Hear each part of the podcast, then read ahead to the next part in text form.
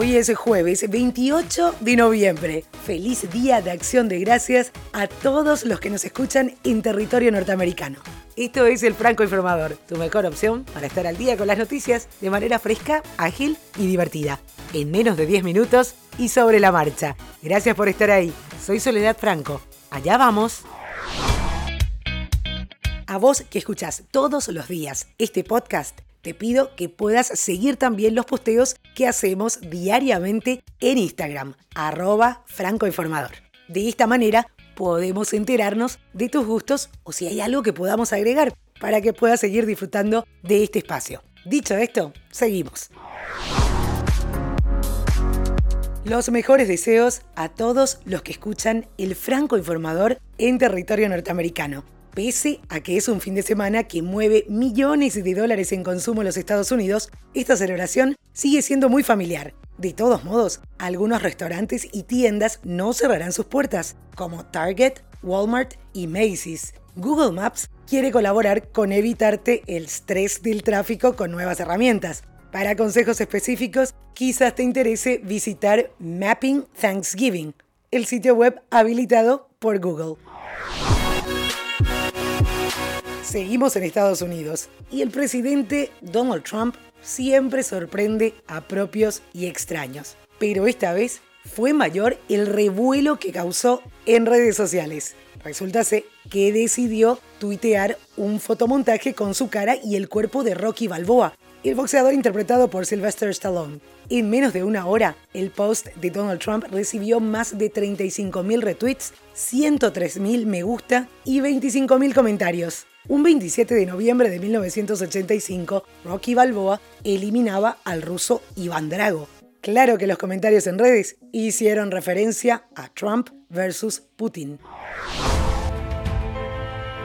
Una corte brasileña comprometió este miércoles la situación judicial del expresidente Luis Ignacio Lula da Silva al ratificar una condena en su contra y aumentarla a 17 años y un mes por corrupción y lavado de dinero confirmaron la sentencia por haberse beneficiado de reformas en una finca en Atibaia, Sao Paulo, presuntamente pagadas por las empresas constructoras Odebrecht y OAS.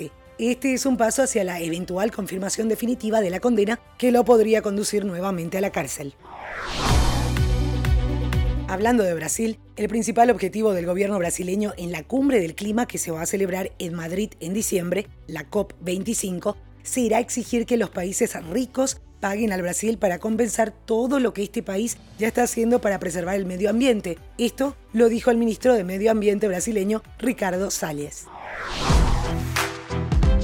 Sin la presencia masiva de la jornada del pasado jueves, la huelga general de este miércoles se inició con marchas y plantones en Bogotá, Medellín, Cali, Barranquilla y Cartagena y algunas otras ciudades de Colombia. Durante el encuentro con los mandatarios de las principales ciudades del país, en el marco de la charla nacional que se propuso para responder a la huelga, el presidente Iván Duque destacó la labor coordinada de los alcaldes con la Policía Nacional y con el Ejército.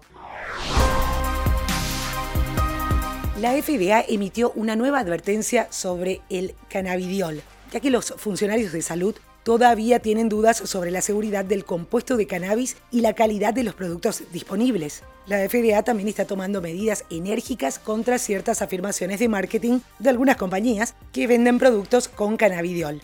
La FDA aprobó solo un medicamento recetado derivado de este compuesto. Es el Epidiolex, que trata las convulsiones raras y graves en niños.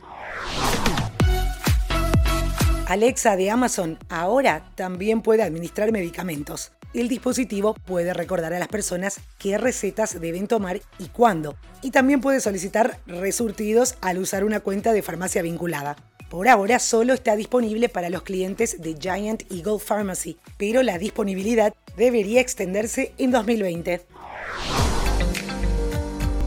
Los estadios Monumental de Núñez, el Malvinas Argentinas de Mendoza, el Ciudad de La Plata y el Mario Alberto Kempes de Córdoba fueron oficializados como sedes de la Copa América 2020 que se organizará entre Argentina y Colombia. Así lo confirmó Conmebol luego de la visita que sus enviados realizaron a los escenarios propuestos por AFA. Si bien las zonas ya están definidas, el 3 de diciembre se hará en Cartagena el sorteo para conocer el orden de los partidos.